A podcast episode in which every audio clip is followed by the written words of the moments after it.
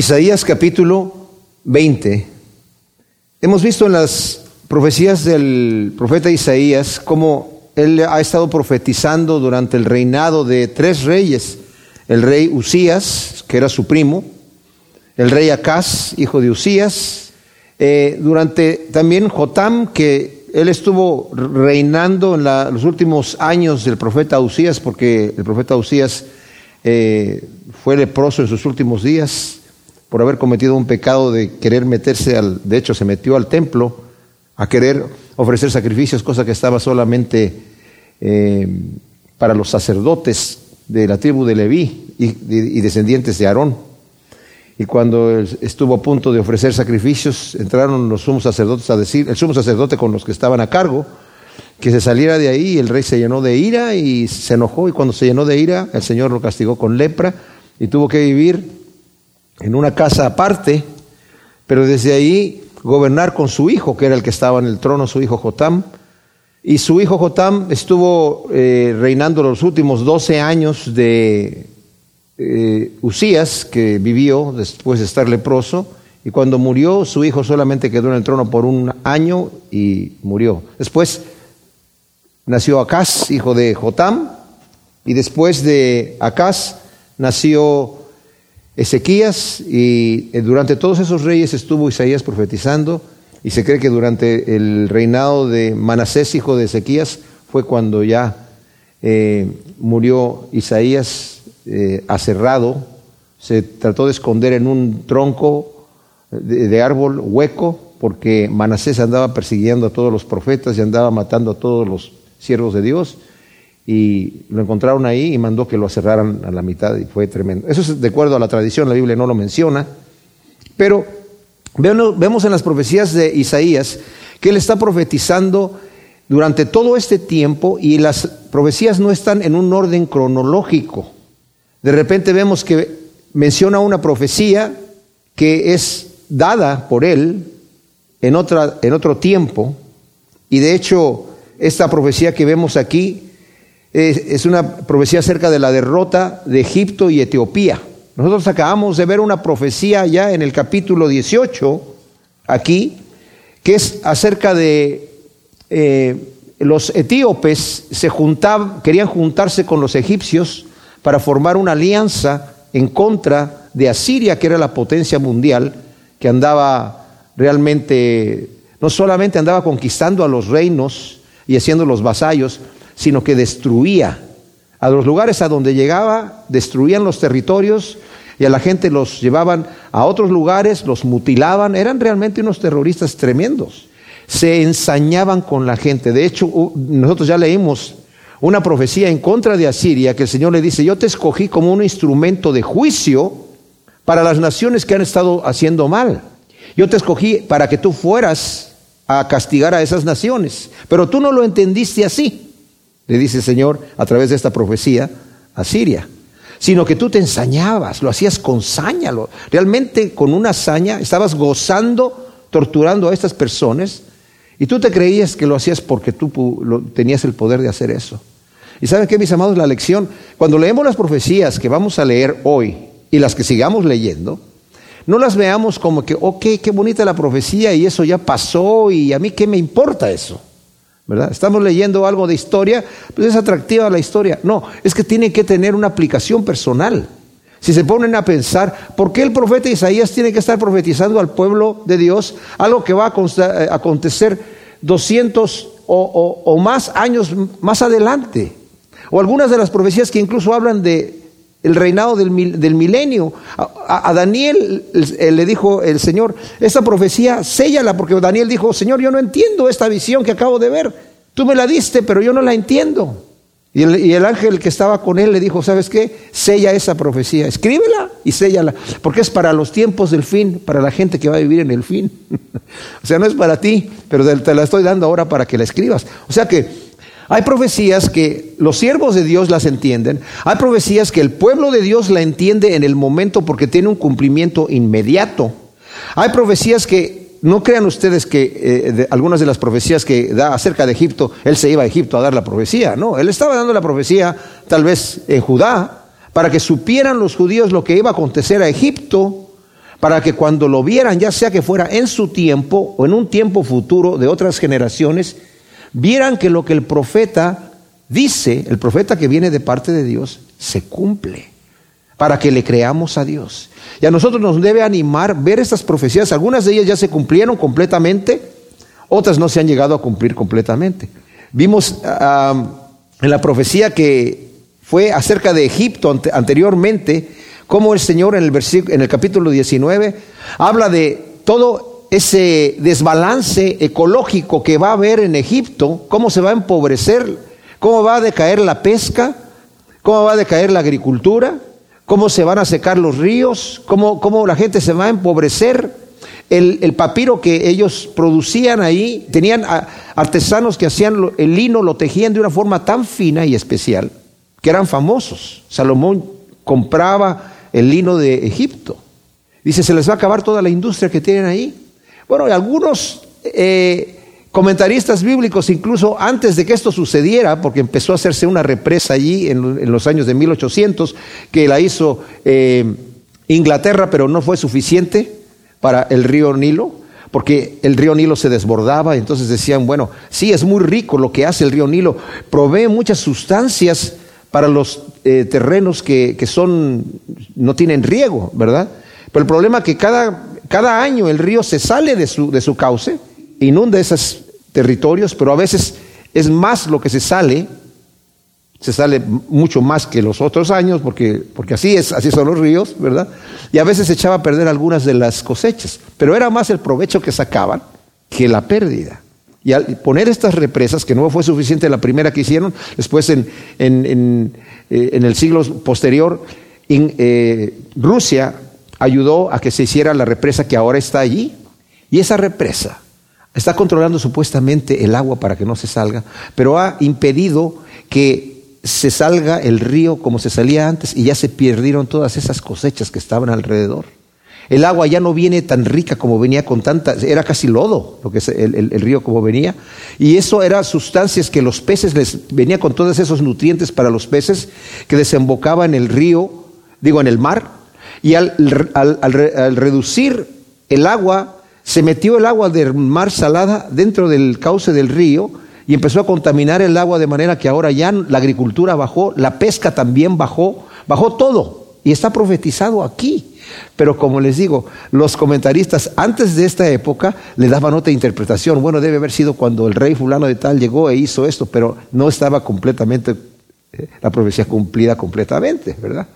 Y por ejemplo, también otra profecía que también da en donde dice que ¿acaso se hará la nación en un solo día?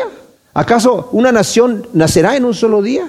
Pues yo les digo a ustedes, Israel, que aunque ustedes estén dispersados por las naciones, las naciones mismas nos van a traer en los brazos a su territorio nuevamente. Y antes de 1948, cuando eso sucedió, que sucedió en un solo día, los comentaristas bíblicos antes de esa época decían, bueno, debe referirse tal vez al, Israel espiritual. Pero ahora que se cumple, que esa profecía viene a ser para nosotros, vemos, wow, Señor, ¿cómo tú tienes esas cosas al pie de la letra? Y como dije, las profecías tienen algunos cumplimientos inmediatos y esa misma profecía tiene un cumplimiento posterior. A veces tienen varios cumplimientos. Entonces es muy interesante lo que vamos a estar leyendo acerca de eh, esos capítulos. Ahora, en el 20, ya nos había dicho en el 18 que, como les digo yo, eh, Etiopía no está donde está la Etiopía de hoy, al sur, ¿verdad?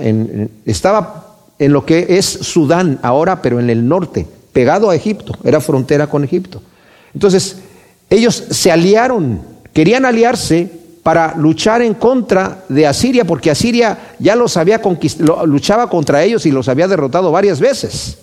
Entonces ellos quisieron hacer una alianza a los etíopes y llega Isaías en el capítulo 18 a decirles a los etíopes, no se unan con Egipto, no vayan allá a buscar esto, porque Dios mismo va a destruir a Siria.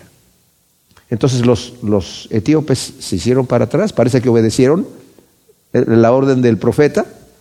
Y cuando vino Sennacherib y rodeó Israel, el ángel del Señor vino y mató a 185 mil hombres valientes del ejército. Entonces, cuando salieron eran puros cuerpos muertos en una sola noche. El historiador Flavio Josefo dice que tal vez fue una plaga.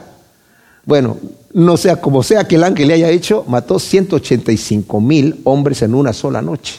En los etíopes, cuando vieron eso, le dieron gloria a Dios y vinieron a traerle presentes al Señor a Jerusalén, dándole la honra y la gloria al Señor, sabiendo el Dios de Israel hizo esto. Pero en el capítulo 20 estamos hablando de una, temporada anterior a esto, tal vez unos 10 años antes de que pasara esa advertencia. Es uno de los ataques terribles que va a venir contra Egipto y Etiopía de parte de los asirios. Egipto era una nación muy orgullosa, se creían, y porque lo llegaron a ser la potencia mundial del momento. Pero en este momento ya se había levantado Asiria. Y Egipto, como era muy orgulloso, venían los asirios y pues peleaban y no los aniquilaron completamente. Bueno, Egipto todavía está hasta el día de hoy, ¿verdad? No los aniquilaron completamente y, Asiria pues fue derrotada, pero tampoco digamos completamente, todavía existe hasta el día de hoy, ¿verdad? Pero en realidad vemos en esta eh, corta profecía del capítulo 20 que el Señor está ya anunciándoles a los egipcios y a los etíopes que van a ser atacados para ser humillados. Miren mis hermanos, el Señor no hace nada con nosotros de castigo o de disciplina que nosotros no necesitemos. El mayor pecado es el orgullo y la arrogancia. Eso fue lo que hizo caer a Satanás, la soberbia.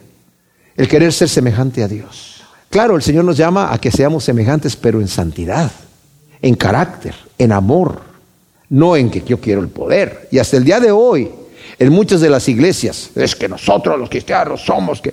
Y hablan de más que vencedores porque dale un grito de guerra y a Satanás le vamos a pisar la cabeza y todo es cosa como si fuera yo soy el, el gran guerrero de Dios. Ese versículo de que somos más que vencedores se refiere a dificultades. Dice, en hambre, en desnudez, en peligro, en espada, en enfermedad. En todas estas cosas somos más que vencedores por medio de aquel que nos amó. Y no somos vencedores por nosotros tampoco. Somos vencedores por medio de aquel que nos amó. Él es el que nos da la fuerza para vencer en Cristo Jesús. Entonces, aquí el Señor va a dar una profecía contra los etíopes y sobre todo contra los egipcios que eran extremadamente orgullosos. Está bien eh, interesante como el Señor lo pone aquí. En el año en que Tartán llegó Asdod, enviado por Sargón, rey de Asiria, atacó a Asdón y la conquistó. Ahora, como dije, esta profecía y esta instrucción que da el Señor a Isaías es diez años antes de la dada en el capítulo 18. Tartán no es un nombre, es un título que significa general en jefe o generalísimo.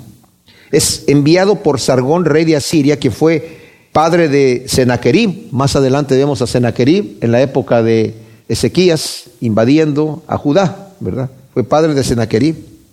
Sargón reinó del año 722 al 705 antes de Cristo. Y aquí arrasó Asdod, que era la ciudad filistea, que encabezaba la rebelión de las ciudades palestinas contra Siria. Esto sucedió en el año 711 antes de Cristo. Sargón era una ciudad importante eh, palestina. Ellos estaban, como dije, estaban procurando hacer esta alianza y siempre se juntaban con Egipto y llegaron los asirios y atacaron a eh, esta ciudad de Asdod en, el territorio de los filisteos y los conquistaron. Ese mismo Tartán junto con Rabsasis, con el Rabsasis, que es otro título, y el Rabsacés fueron enviados por el rey Senaquerib a desafiar a Ezequías. Y esto lo vemos en Segunda de Reyes, capítulo 18, versículo 17. Este, este acontecimiento se menciona en Segunda de Reyes, en Segunda de Crónicas y también aquí mismo en el, en el libro de Isaías. Pero en Segunda de Reyes 18, 17 se menciona Tartán nuevamente. O sea, este generalísimo general en jefe continúa todavía hasta el reinado de Sennacherib, ¿verdad? Sennacherib sitió Jerusalén en el año 701 antes de Cristo y el ángel de Yahvé en una noche mató 185 mil soldados asirios. Senaquerib, según nos dice la escritura, aquí mismo en Isaías capítulo 37, versículo 36 y 38, regresó a Nínive, se quedó allí. Veinte años más tarde, porque la escritura no, a veces cuando no nos dice los años, si nos imaginamos que es inmediatamente, no. Llega a Nínive después de esta derrota de, que sucede allí y se queda en Nínive 20 años. Había un conflicto entre sus hijos, según nos dice la historia, para ver quién era el que iba a reinar. Y como había muerto el hijo mayor, que era el que le tocaba por derecho el, título de, rey, los demás hijos no sabían cuál de ellos iban a, a dejar, ¿verdad? Y no dejó al que seguía sino apuntó a otro. Entonces, no sé qué pleito habría ahí entre los hijos, que seguramente venían de diferentes mujeres. El hecho es que cuando él entra al templo de su dios Nisroch, dos de sus hijos lo asesinan ahí y muere ahí. Parte del juicio de Dios, por eso viene 20 años más tarde de que el ángel de Jehová mató a los 185 mil asirios, ¿verdad? Entonces, en aquel tiempo Yahvé habló por medio de Isaías, hijo de Amós, diciendo, ve, despójate del silicio de sobre tus lomos y quita el calzado de tus pies. Y lo hizo así y andaba desnudo y descalzo. Muchas veces, mis amados, Dios ordenaba a sus profetas hacer símbolos vivientes de los acontecimientos que vendrían de parte de Dios. O sea, los hacían que vivieran de esa manera. A uno de los profetas le dijo, que se acostara de un lado por un buen tiempo, solamente de un lado, Y después de pasados, creo, no sé cuántos años, del otro lado. Y eso tenía que ver con la profecía y la gente, oye, ¿por qué estás dormido solamente de un lado? Porque el Señor me dijo que me durmiera de este lado. Hasta que me cambié de lado. Y eso tenía que ver con la profecía. Era como para llamar la atención. Y hacían varias cosas raras para llamar la atención. Y aquí la señal es que se despojara de su silicio. El silicio era un saco hecho de piel de camello con el pelo de camello hacia adentro. El pelo de camello es bastante áspero y, tocaba la piel. Y, la, señal era una señal de, dolor, de duelo, de, de desconfort, de, que mostraba que Dios estaba dolido y no estaba contento con la actitud pecaminosa de su pueblo. Y eso hacía el profeta, ¿verdad? Para mostrar, era la imagen de lo que Dios estaba representando. Cuando Dios envía a sus siervos, nos envía a nosotros, nosotros debemos representar la imagen de Dios. El Señor nos dijo, ustedes son la sal de la tierra y la luz del mundo. Los hombres tienen que ver sus buenas obras para que glorifiquen a nuestro Padre que está en los cielos. ¿Qué pasa cuando nosotros como cristianos nos llamamos cristianos y obramos mal? Pues los hombres se burlan, ¿saben de quién? De Dios. Los grandes siervos, esos predicadores que han caído en pecados escandalosos, mis amados. Yo leía los artículos al otro día en el periódico, en las revistas que salían, burlándose del, Evangelio en los programas de televisión, los programas donde salían los cómicos ahí, burlándose del Evangelio. No se burlaban tanto de, la persona, claro, se burlaban de la persona también, pero la burla caía sobre el Señor. ¿Cuántas veces nosotros escuchamos que le, le predicamos a una persona de Cristo? Me dice, no, yo no quiero ir ahí, ahí está lleno de hipócritas. Te estoy predicando a Cristo, no te estoy predicando a los hipócritas que están en la iglesia, te estoy predicando a Cristo, ¿verdad? Pero no, no, yo no quiero nada, porque ahí hay puros hipócritas. O sea, nuestro testimonio tiene que ver mucho. Bueno, ya era incómodo andar humildemente, como andaba Isaías, no, no andaba con, como lo vemos ahí en la foto, con un manto muy tranquilo, muy bonito, ¿verdad? Tal vez de lino fino, no sé. Andaba con una piel de camello al revés y con sandalias. Y el Señor le dice, quítate la piel de camello y anda desnudo. Ahora, no, no pensemos que andaba totalmente desnudo, ¿verdad? Pero algunos dicen que a lo mejor traía una túnica muy, muy ligerita porque eh, es como, es como medio raro, medio, se ve medio vulgar, o sea, medio, nos, nos, nos, deja así como, ¿cómo, ¿cómo va a andar desnudo el profeta? ¿Verdad? Pero yo me imagino que tenía una especie de, de calzón, ¿verdad? En donde quedaba expuesta la parte de atrás.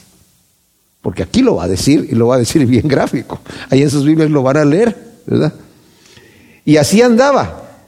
Ahora, le ordena que ande desnudo y descalzo por tres años para que la gente dijera, oye, Isaías, ¿qué te pasó? Y este loco, algunos me imagino que decían, ¿y ese loco qué, le, qué anda haciendo así? ¿Verdad? Y ahora, ¿y ahora qué dijo que Dios le dijo? Después dijo Yahvé, así como mi siervo Isaías anduvo desnudo y descalzo por tres años como señal y presagio contra Egipto y Etiopía, así conducirá el rey de Asiria a los cautivos de Egipto y a los desterrados de Etiopía, jóvenes y viejos, desnudos y descalzos, con las nalgas al aire para vergüenza de los egipcios. ¡Wow! O sea, no andaba con una tuniquita como algunos lo quieren poner así muy púdicamente, andaba desnudo. Ahora, mis amados, el Señor le llama mi siervo por la obediencia rendida del profeta de Dios este es mi siervo, lo que yo le diga que haga, lo va a hacer. Y él no se avergüenza de andar desnudo por tres años, ya que ha sido por mandato de Dios. Pero para los orgullosos egipcios, andar desnudos y ser llevados desnudos cautivos era una vergüenza extrema. Entonces le está diciendo, así como están viendo a mi siervo. Y para que él predicara eso. Yahvé dice que así como estoy yo, Ustedes van a ser llevados en vergüenza cautivos. Ustedes orgullosos egipcios van a ser llevados así. Aquel día los moradores de esta costa se asustarán y se avergonzarán por la suerte de Etiopía, su esperanza, y de Egipto su esplendor, y dirán, mirad a los que eran nuestra esperanza, a donde acudíamos en busca de auxilio para que nos libraran del rey de Asiria, y ahora, ¿cómo escaparemos? Los moradores de esa costa es Filistea, pero la profecía está dirigida específicamente, mis amados, a llamarle la atención a Judá, porque Judá tenía su esperanza puesta siempre en el brazo del hombre, sobre todo en Egipto, y era para que se vuelvan los ojos a su gran libertador, Yahvé Sebaot, Jehová de los ejércitos. Miren, mis amados, nosotros los hombres nos apoyamos en lo que vemos, en lo que vemos. En Jeremías el Señor dice, maldito el hombre que confía en el hombre. Y vamos a ver más adelante en otra profecía que el Señor le da a su pueblo. Y dije, ustedes no entendieron, no volvieron su rostro a ver que el que hace que todas estas cosas sucedan soy yo. Se apoyan en sus propias fuerzas, confían en sus propios talentos, que son ustedes los que lograron hacer lo que hicieron. Ustedes no pueden hacer nada sin que yo los esté apoyando. Como Pablo le dijo a los corintios, ¿qué tienes tú que no lo hayas recibido? Y si lo recibiste, ¿por qué te estás holgando como si no lo hubieras recibido? Como si fueran la gran cosa, ¿verdad? Para que te den un premio, para que te aplaudan, como si fuera tuyo lo que tienes, cuando ha sido dado por el Señor. Y por eso, mis amados, cuando algo sucede y hacemos cualquier cosa para el Señor, le tenemos que dar la gloria al Señor. Incluso había un versículo en la Biblia que yo no entendía pero lo entiendo ahora, porque significa eso. Dice Señor, cuando hagas todo lo que tengas que hacer, di, siervo inútil soy, porque lo que debí haber hecho, lo hice. Parece como una contradicción, pero soy inútil porque yo lo hice por la gracia y la gloria de Dios que me ayudó a hacer lo que hice. No es porque yo soy mucha cosa, ¿verdad?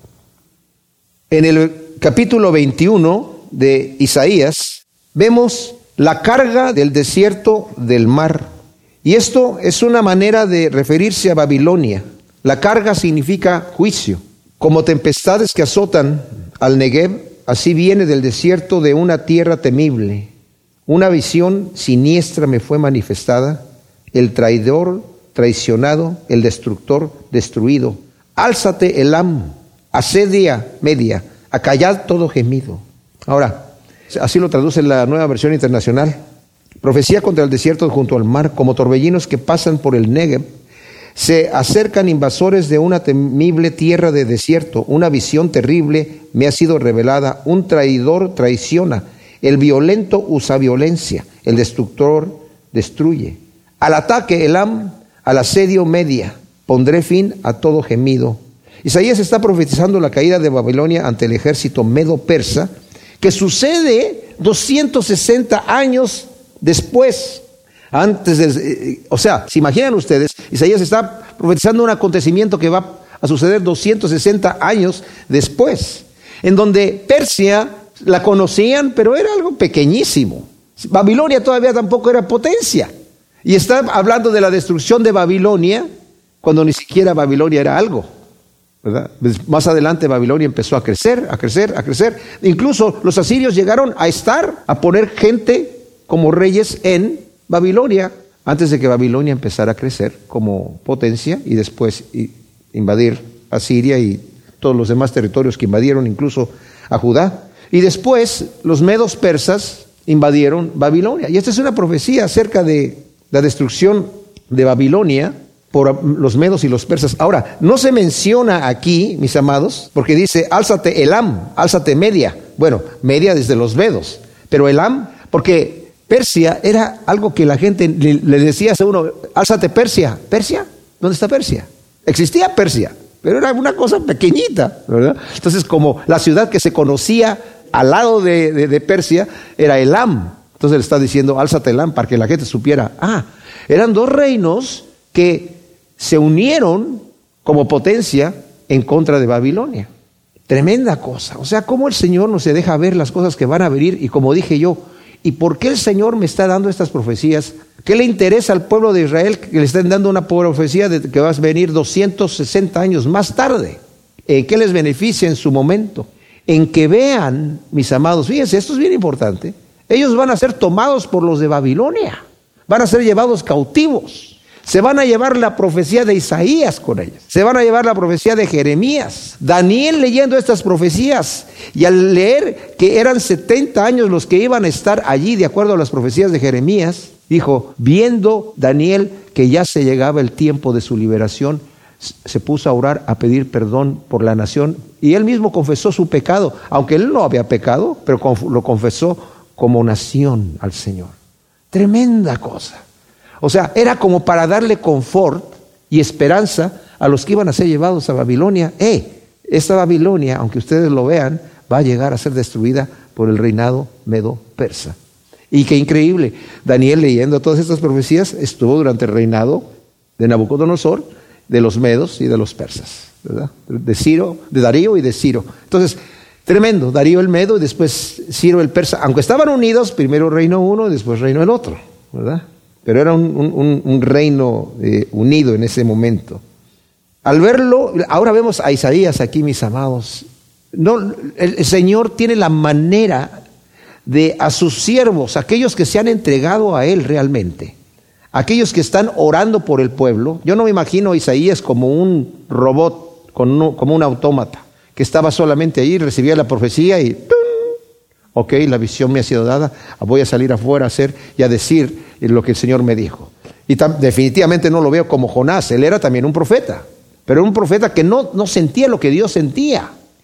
Aquí, aunque Isaías sabe que Babilonia va a destruir Judá y que se va a llevar a los cautivos ahí, ya lo sabe, y que van a venir a destruir el templo de Dios que Salomón, ese templo regio que había allí, se va a llevar todas las riquezas. El Señor ya se lo había dado y Él lo entiende.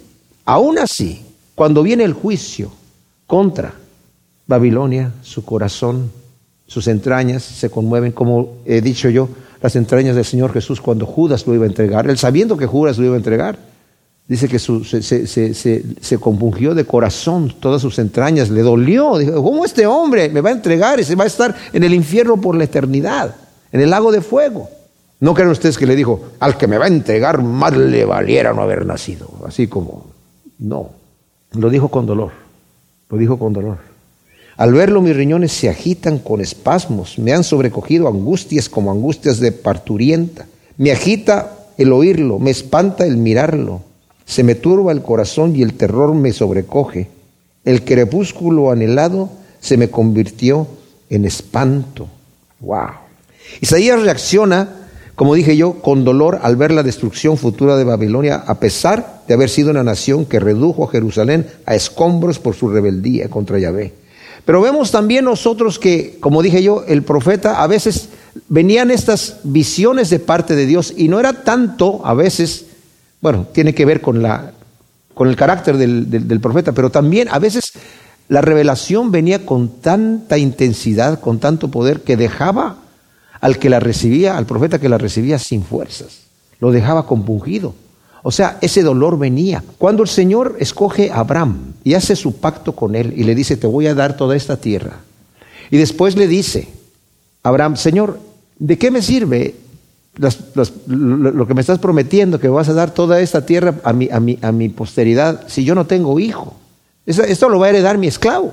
Dice, no, dije el Señor, yo, tú vas a tener un hijo, tú vas a tener un hijo. Mira, sale afuera, cuentas las estrellas, ¿las puedes contar? No, Señor. ¿Puedes contar el polvo de la tierra? Tampoco, Señor. Pues así como no puedes contar las estrellas, ni, ni, la arena del mar, ni el polvo de la tierra, tu descendencia no la vas a poder contar. Y dice la escritura que creyó Abraham a Dios y le fue contado por justicia. O sea, dijo, yes, Señor. Dijo, gracias. Y después el Señor hace un pacto con él que en aquel entonces era una manera de hacer un pacto, partieron unos animales en dos y le dijo el Señor que lo hiciera y ponían una parte de un lado y otra parte del otro lado y normalmente las personas que hacían el pacto pasaban por en medio de los animales que estaban ah, cortados en dos, ¿verdad? No sé qué hacían ahí, pero pasaban por en medio de los animales.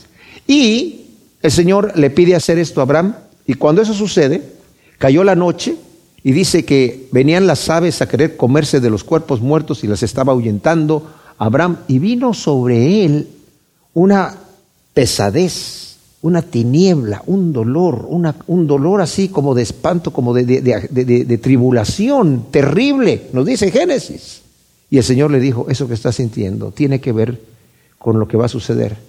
Tu pueblo, tu, la nación que tú, tu descendencia, va a heredar esta tierra, pero antes de heredar esta tierra van a estar 400 años como esclavos en una tierra ajena pero yo voy a juzgar a aquella nación también y van a regresar a este lugar. O sea, el Señor le hace sentir a Abraham el dolor porque su pueblo va a estar así. Daniel, por ejemplo, en el capítulo 10, si se quieren adelantar un poquito ahí para ver, cuando se le aparece el ángel a darle una visión acerca de las cosas que van a suceder en el futuro, dice en el versículo 7, bueno, lo describe, desde el versículo 4. En el día 24 del mes primero estaba yo a la orilla del gran río Hidekel, y alzando mis ojos miré, y he aquí un varón vestido de lino blanco, ceñido sus lomos de oro de ufaz.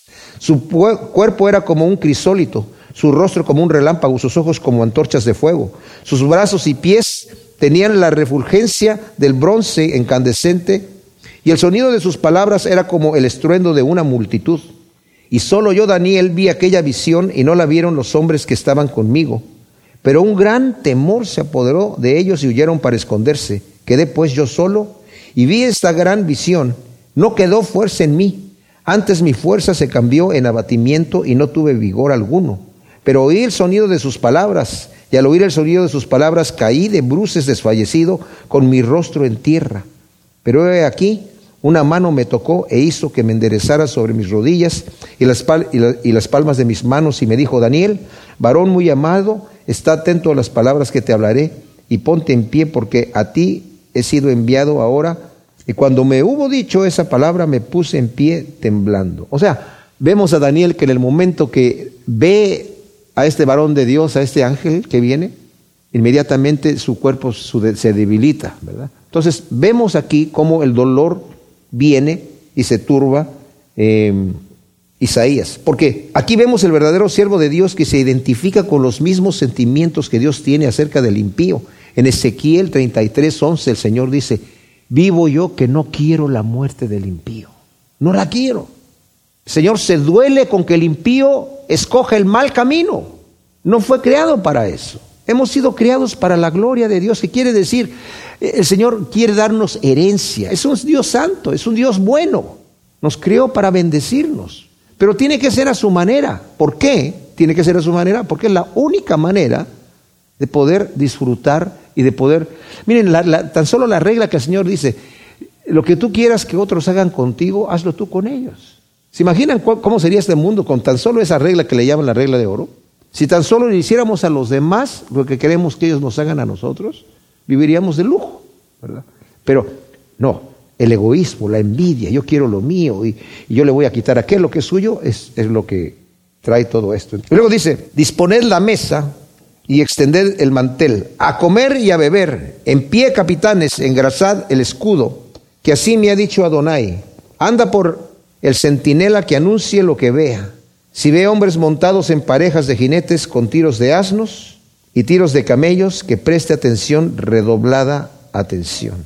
Ahora, en el versículo 5 vemos una manera irónica que utiliza Isaías para referirse al banquete que el rey Belsasar hacía justo antes de su destrucción en Daniel 5. Cuando nosotros leemos lo que pasa en Daniel 5, estaba el rey Belsasar haciendo una fiesta que estaban festejando a su dios, dioses que del oro y de la plata. Y también estaban festejando a los dioses del vino. Y cuando estaban tomando y teniendo esta gran fiesta y esta gran orgía que estaban teniendo en el palacio, que estaban con sus concubinas y con sus mujeres, nos lo dice de una manera muy púdica la escritura, ¿verdad? Mandaron Belsasar a traer los vasos de oro que su abuelo Nabucodonosor había traído de Jerusalén, los que estaban en el templo, que eran para las libaciones y para el oficio que se hacía en el templo, que solamente los sacerdotes tenían acceso a eso. Entonces, él los mandó traer Entendamos la mentalidad de aquella gente, pensaban nuestros dioses son superiores a los dioses de aquel territorio. De hecho, muchos de los reyes, cuando Ciro, por ejemplo, cuando entró y conquistó Babilonia, le rindió culto a los dioses babilónicos también, aunque él tenía sus propios dioses, de donde venía, ¿verdad? Le rindió culto. Darío también a, sus, a los dioses babilónicos, porque decían, si no el Dios de este territorio va a estar en contra de nosotros. Entonces, para estar en paz con todos, vamos a respetar a todo mundo y estamos todos, todos tranquilos. ¿verdad? Belsasar diciendo, bueno, vamos a alabar a los dioses de oro y de plata, traigan los vasos de oro de ahí, del, de, que te trajeron de aquel templo, mi, mi abuelo, que aquel Dios seguramente que no los pudo librar, por eso perdieron. Y trajeron los vasos y empezaron a tomar. Y tan pronto empezaron a tomar de esos vasos, apareció una mano en la pared y escribió y nadie entendía lo que estaba escribiendo y Belsasar se puso a temblar y mandó a traer los adivinos y los intérpretes y nadie podía interpretar. Entonces la reina le dijo, mira, tu abuelo se trajo a unos jóvenes de Judá y hay un hombre, lo que está en el, espíritu del Dios Santo que te puede adivinar esta cosa. Es el único. Daniel, lo mandaron traer. Y Daniel le interpreta lo que estaba ahí y le dice, tu reino va a ser quitado. Ha sido contado y ha sido hallado falto, ha sido pesado en balanza y ha sido encontrado falto. En ese mismo día entraron los persas y los medos con sus ejércitos, no se dieron cuenta el pueblo y entraron hasta adentro y mataron al rey. Y por varios días el pueblo ni siquiera se, había dado cuenta que habían sido invadidos porque estaban en su fiesta, ¿verdad? Días después dijeron, ah, ¿ya nos conquistaron? Ah, caray. ¿Cambiaron, ¿Cambiamos de presidente? así nada más. Bueno, dice el versículo 6, que así me ha dicho Adonai, anda por el centinela que anuncie lo que vea. Si ve hombres montados en parejas, de jinetes con tiros de asnos, tiros de camellos, que preste atención, redoblada atención. Entonces clamó, oh Adonai, sobre la atalaya estoy de pie continuamente de día, y mi guardia Sigo erguido de toda la noche. He aquí, vienen montadas parejas de jinetes. Después habló y dijo, ha caído, ha caído Babilonia, y todos los ídolos de sus dioses se han hecho pedazos por tierra. ¡Wow! Aquí, mis amados, dice, así me ha dicho Adonai. Dile al centinela, ahora entendamos que muy poéticamente nos está hablando aquí Isaías. El Señor, que es Adonai, anuncia a Isaías la invasión babilónica. En el versículo 7 el centinela ve carros de guerra con jinetes en asnos y jinetes en camellos. Ahora, no se sabe, las traducciones de la Biblia, algunos dicen que había jinetes montados en los asnos y, en, los camellos y que los carros los jalaban caballos. Otros dicen que la interpretación es que los parejas de burros iban jalando carros y también las parejas de camellos iban jalando carros, que es un poquito más improbable, ¿verdad? Pero de cualquier manera, tanto la palabra carro en, hebreo, que, traduce aquí, como la palabra jinete o soldado, es la misma palabra, se puede traducir así, la palabra rebek, quiere decir carros, quiere decir jinetes, quiere decir soldados. Lo interesante es que los persas montaban asnos y por eso dice que van a venir parejas de astos. Y los medos montaban camellos. Entonces vienen las parejas de los medos y las parejas, eso es lo que está viendo en la visión, ¿verdad? Isaías, lo que está diciendo ahí. Y luego dice, ha caído, ha caído la gran Babilonia. Ahora, en el versículo 8 dice, entonces clamó, oh Adonai, sobre la, eh, atalaya, estoy de pie continuamente de día. Eh, algunas de sus versiones dice, y gritó como un león, ¿verdad? La Reina Valera 9, 1960. Eh, la King James dice, y gritó un león en la atalaya. Literalmente se puede traducir así, de, cualquier, de todas esas maneras, pero si acaso es como es el King James, que dice, gritó un león, era el grito que decían la gente que estaba como advirtiendo a los pastores, porque el peligro mayor para un pastor era un león, ¿verdad? Que hacía el mayor daño a las ovejas. Como haya sido, así, eso es lo que sucede. En el versículo 9, el mismo Isaías concluye la profecía de juicio con el clamor, ha caído, ha caído Babilonia, que se repite, mis amados, en Apocalipsis 14, 8 y en el 18, 2, refiriéndose también a la, a la Babilonia enemiga de Dios, tanto religiosa como materialmente. Es el sistema que ha sido enemigo de Dios desde el inicio de Babilonia que será erradicada. Eh, vimos ya que eh, anteriormente en una profecía de Babilonia que leímos aquí, donde dice ya vas a ser destruida y nunca más vas a ser habitada, esa profecía todavía no se ha cumplido. Se cumplió la conquista de Babilonia por los medos y persas, y que lo está diciendo aquí, pero todavía no se cumple la parte en donde se va, va a ser al final, en, durante la, la gran tribulación, que va a ser erradicada completamente Babilonia. Luego dice el versículo 10, pueblo mío, trillado en la era, lo que he oído de parte de Yahvé Sebaot, Dios de Israel, te lo he anunciado. O sea, te estoy hablando Israel, pueblo mío, trillado, lo que va a suceder, para que sepas y te animes y cuando estés en Babilonia sepas que aunque estés allí preso, va a caer esta Babilonia y vas a ser liberado. Y ciertamente eso fue lo que pasó. Durante el reinado de Darío y dentro del reinado de, Ciro, fueron enviados los judíos, dice, todos los que quieran regresar a su territorio, regresense. Los que se quieran quedar aquí, quédense. Nadie se le va a obligar. Los que quieran ir, vayan. Y regresaron muchos de los judíos a su tierra. Luego dice, carga sobre Duma. Duma viene a ser eh, Idumea. Ahora, eh, miren, antes de entrar al carga sobre Duma, en el versículo 10, el Señor pide a su pueblo que observen los juicios de Dios y que se aparten de sus malos caminos, que sepan que lo que Dios habla por medio de sus profetas se cumple. La carga sobre Duma, que es Edom, de Seir alguien me grita, centinela, ¿cuánto queda de la noche? Centinela, ¿cuánto queda de la noche? Responde el centinela, llegará la mañana y también la noche. Si queréis preguntar, venid otra vez y preguntad. Esa es una profecía muy, muy difícil de entender por su poesía.